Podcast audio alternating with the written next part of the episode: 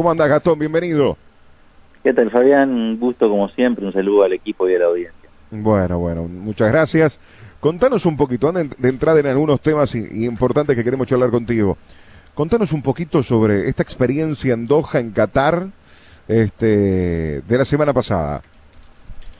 Bueno, fue una realmente una experiencia increíble, ¿no? Uno ya eh, baja al aeropuerto y ya eh, ve un contraste muy grande entre lo que es la cultura y la modernidad, una modernidad, un lujo que, uno lo, palpa, está recorriendo un poco lo que es eh, la ciudad.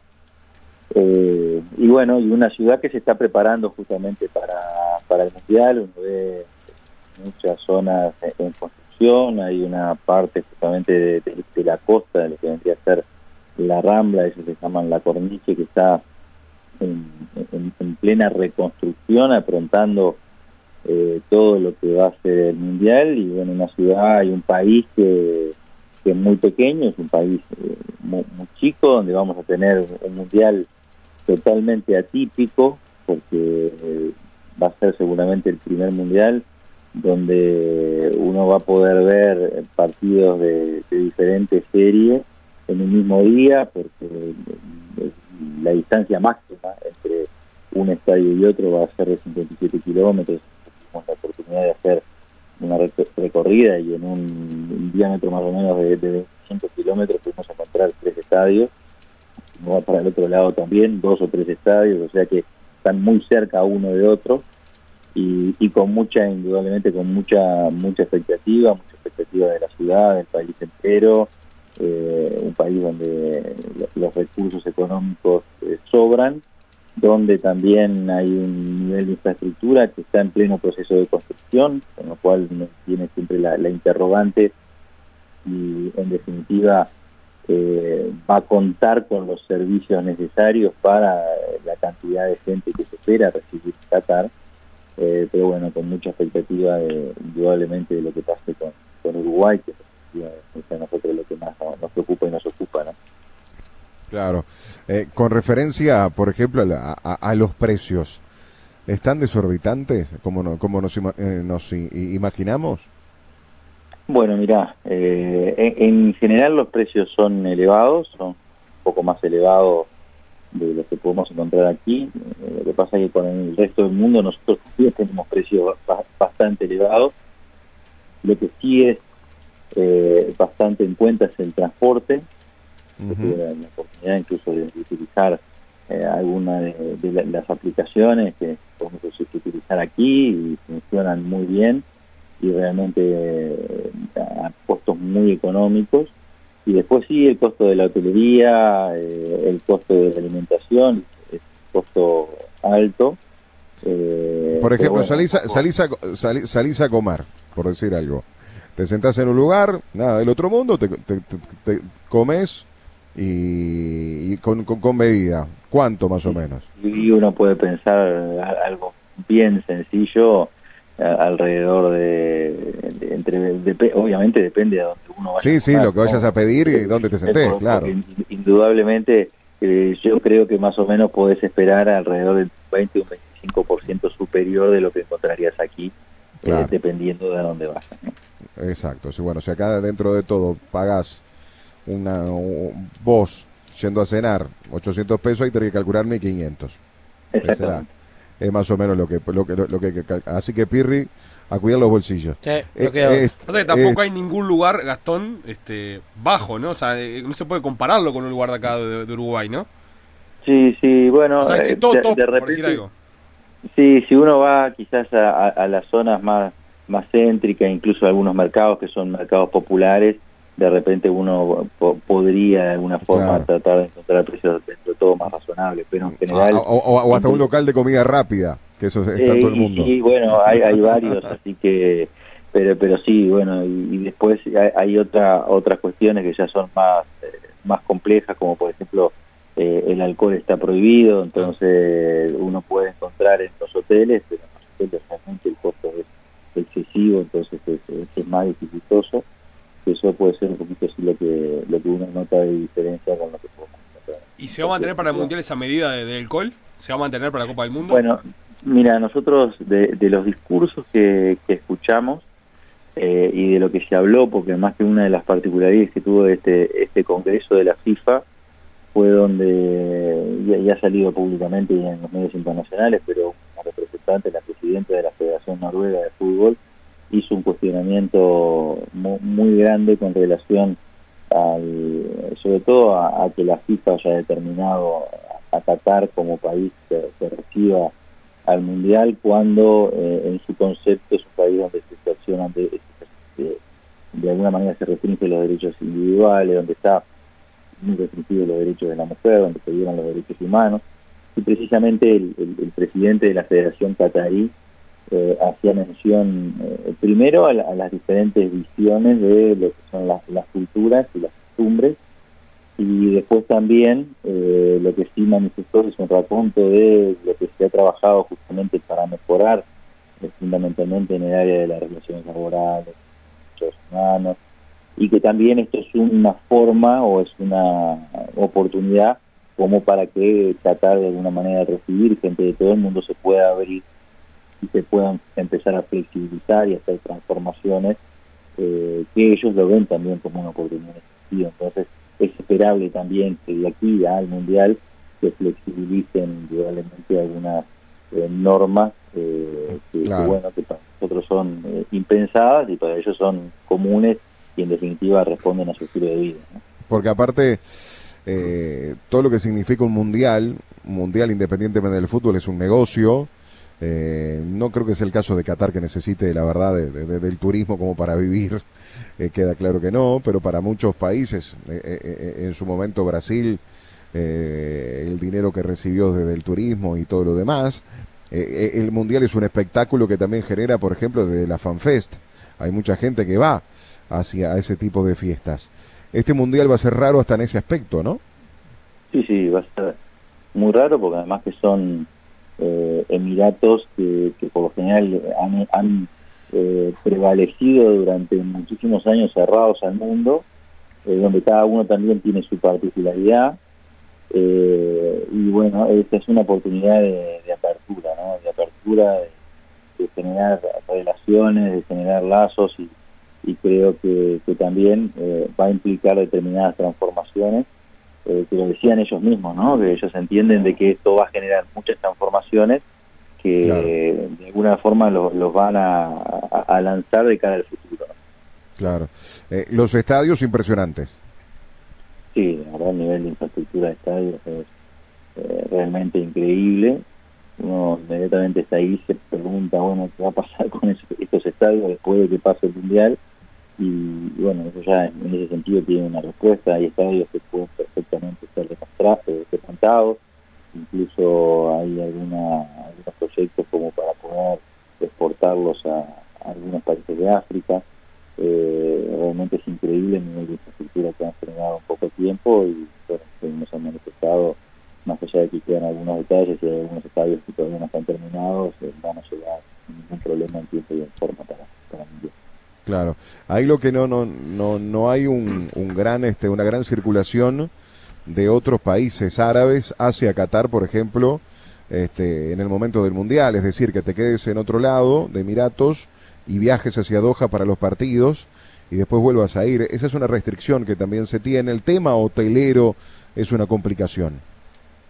Bueno, es un poco lo que te decía al principio. Uno, la duda que uno va viendo es eh, porque ha pasado también con las concentraciones, ¿no? Uno ve diferente nivel de, concentraciones y la oferta no es demasiado amplia y también encontrás restricciones como que no, no tenés la posibilidad de de repente poder eh, tener una concentración en Bahrein, que está en el norte, eh, pero está al norte y estamos hablando a unos 50 kilómetros, ¿no? es prácticamente el proyecto muy corto eh, pero esas restricciones generan que no que tenga que estar todo concentrado en, en y en los alrededores de Doha, eh, con lo cual eh, es una preocupación nivel no solo de infraestructura para las elecciones, sino también para recibir a quienes van a trabajar, como ustedes los periodistas, que están teniendo dificultades justamente para encontrar servicios hoteleros eh, acordes en lo que son los recursos económicos y en cantidad también para poder recibir a la gran cantidad de periodistas y de público en general y de turistas que se estima van a llegar a la casa. Claro, lamentablemente, este, Gastón, para, para los medios uruguayos, salvo quizás este, eh, alguna cadena puntual o, canal privado que, haya adquirido los derechos, cada vez este tipo de eventos para, para los medios, para las radios, este, son cada vez más costosos y más dificultosos a la hora, por ejemplo, con mayores dificultades a la hora de poder cubrir.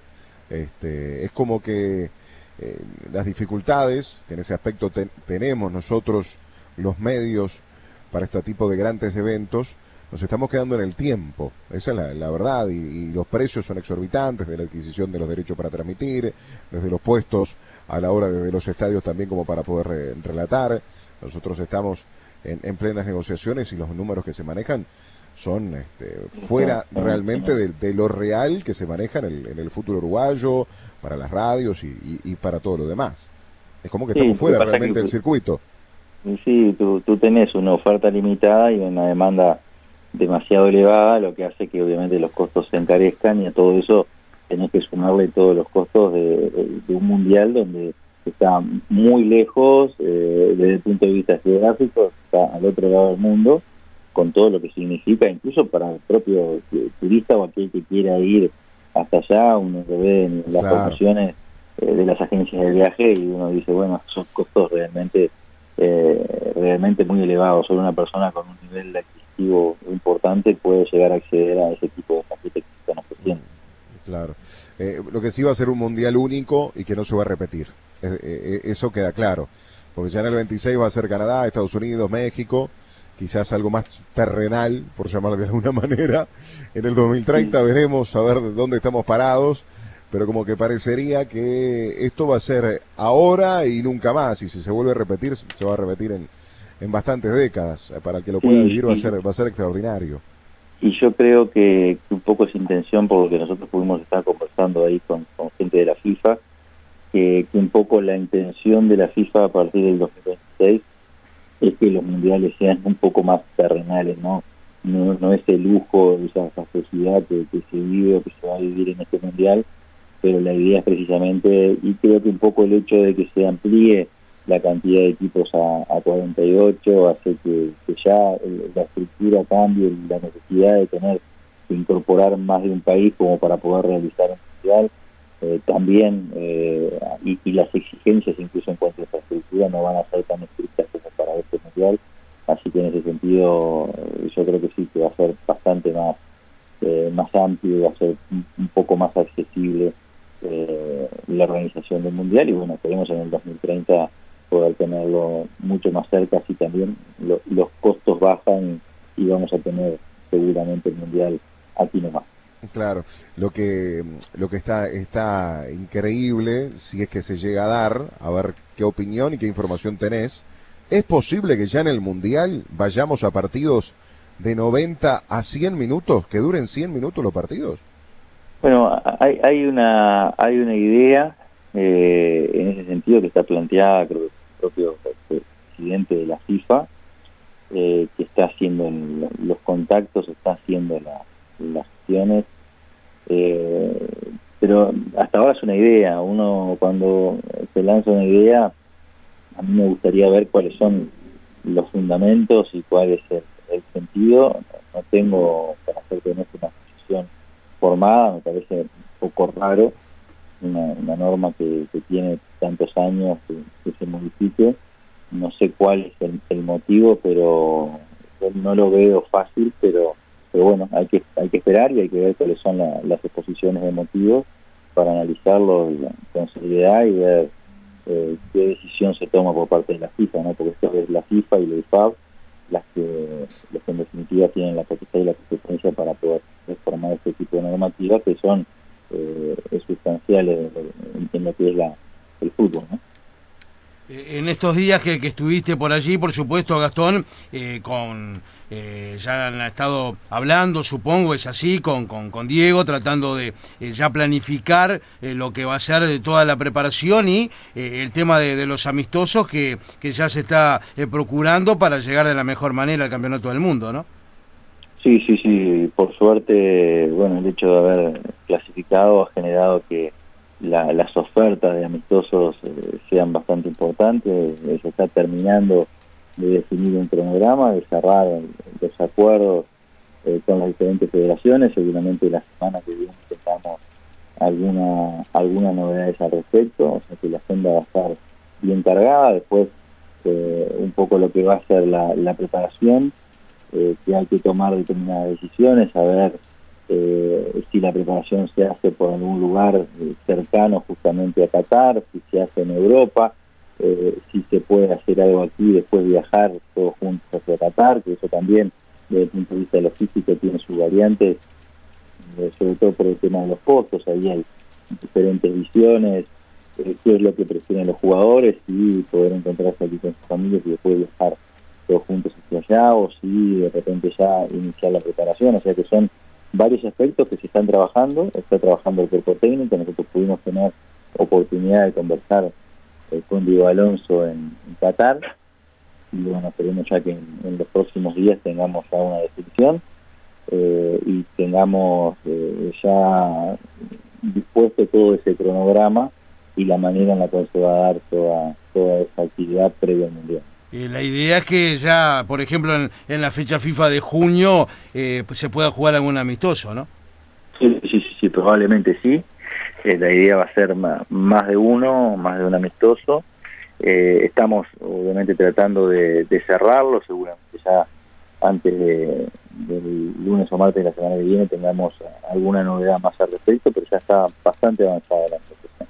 Claro, y se contempla la idea de un europeo, un africano, un asiático en base a los rivales?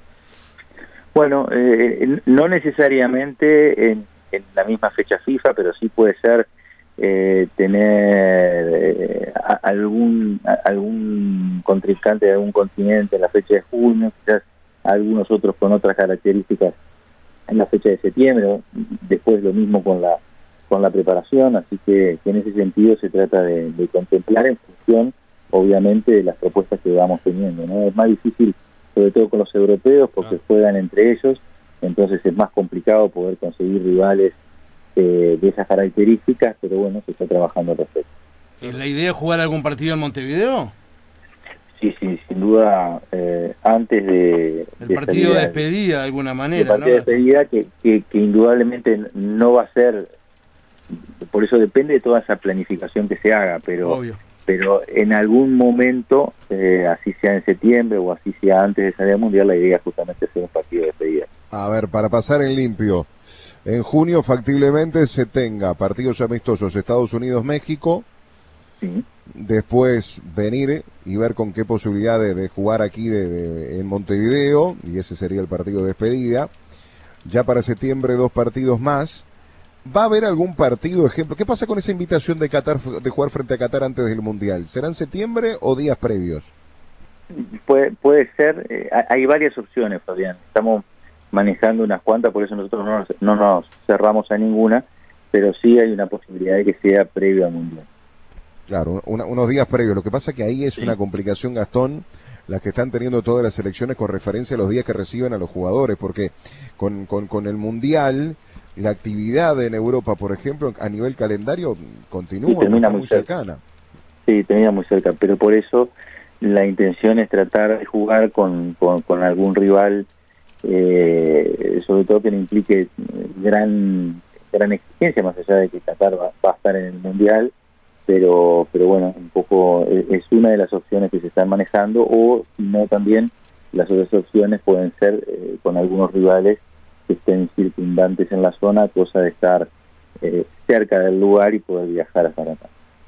Claro. ¿Se sabe dónde Uruguay va a concentrar en Qatar? ¿Es el búnker de concentración? Bueno, estamos, eh, tenemos algunas opciones que se están manejando. Eh, teníamos ya una preconfirmada, que era un hotel que, que justo muy cerquita de, casi a, una cuadra del centro de convenciones donde se hizo justamente el Congreso de FIFA y el sorteo eh, del Mundial, eh, pero es un hotel de, más de 40 pisos, eh, donde a nosotros se nos destinaban cinco pisos precisamente para, para alojar las elecciones, eso es, una de las opciones. Están buscando otras alternativas, está trabajando el gerente deportivo en, en ese tema así que todavía 100% confirmado no está, pero bueno, hay, hay algunas alternativas en vista. Se hablaba también de un centro de deportes de, de handball, ¿no? Sí, sí, hubieron, hubieron varias opciones.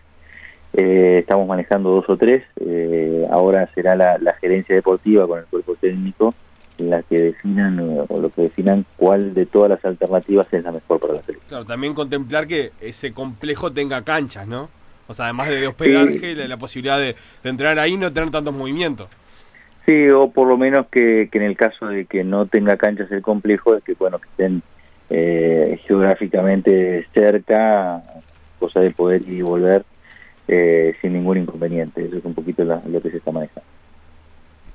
Bien, bien, eh, perfecto. Esperemos entonces a ver qué es lo que ocurre con referencia al Mundial.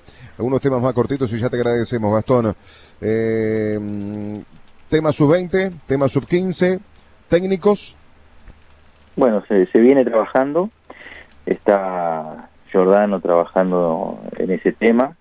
No hay eh, grandes apuros como para poder, como ustedes bien saben, para tener que designarlos con, una urgencia. Estábamos esperando justamente que pase todo este proceso. Yo llegué ayer, eh, Alonso está llegando eh, sobre el fin de semana y y bueno, a partir de ahí la semana que viene sí empezar a acelerar ese proceso y, lo antes posible, eh, más allá de que no haya apuro, bueno, tener la designación para que comience a trabajar. Bien, contanos, ¿qué tan importante es la oficina de Colmebol en Londres? Bueno, yo creo que es importante fundamentalmente desde el punto de vista político, lo que se dio con, con esa inauguración de, esta oficina, yo creo que es un paso político porque dos federaciones, que son las dos federaciones eh, más grandes del mundo, eh, donde engloban eh, todas las, las selecciones que han sido campeonas del mundo. hay ocho selecciones y, bueno, las otras son o de UEFA o del Conmebol eh, que siempre han tenido mucha rivalidad. Eh, creo que la apertura de esta oficina comercial es un símbolo, eh, marca un, mojón justamente en este proceso de relacionamiento y de trabajo conjunto que se viene teniendo y que bueno que marca una pauta sobre todo de futuro, marca una señal muy importante hacia el mundo, pero especialmente también hacia la FIFA eh, porque como ustedes bien saben, han habido algunas diferencias eh, políticas entre lo que es la, la UEFA y Conmebol con la FIFA, entonces creo que marca un sello, una impronta que, y una unión muy importante entre esas dos federaciones que ahora hay que obviamente vertirla de, contenido, tratar de, de trabajar en el contenido. El primer el primero de ellos es esta final intercontinental a nivel de selecciones que van a jugar en Wembley, eh, Italia con Argentina. Eh, otro contenido que, bueno, las reuniones que hemos mantenido nosotros justamente sirvieron para eso, para, para sellar eh, una intercontinental a nivel de juveniles, que, la va a disfrutar Peñarol y por eso la importancia de haber estado así con el, ganador de un cuadrangular que se va a terminar de disputar el 24 de abril y por eso fuimos invitados eh, a Suiza precisamente donde se va a disputar eh, este cuadrangular finario donde va a resultar un ganador y con la idea de que en el mes de mayo podamos tener la primera final intercontinental en Montevideo en el Estadio Centenario. Así que esas son todas cuestiones que marcan eh, un cronograma y que marcan una intención de la UEFA y la Comebol de trabajar políticamente en conjunto, pero también de establecer una complementariedad entre las dos confederaciones a los efectos de pautar justamente los trazos del fútbol de cara al futuro. Bien, perfecto. Gonza, Oscar, Nico, ¿alguna pregunta más para ya agradecerle a Gastón? creo que repasamos todos los temas de, actualidad. claro. Bien, bueno, Gastón, te dejamos descansar. Gracias por estar este rato con nosotros en Vamos que Vamos. Te mandamos un abrazo grande. Así que hay varios temas y vamos a seguir conversando de aquí en adelante. Bueno, un abrazo grande para ustedes también. Un placer como siempre y un gran saludo a la audiencia. Vamos arriba, vamos arriba. Gastón Tealdi con nosotros en, la noche de Vamos que Vamos, 10 de la noche con 9 minutos. Varios temas tratamos con el vicepresidente de la AUF.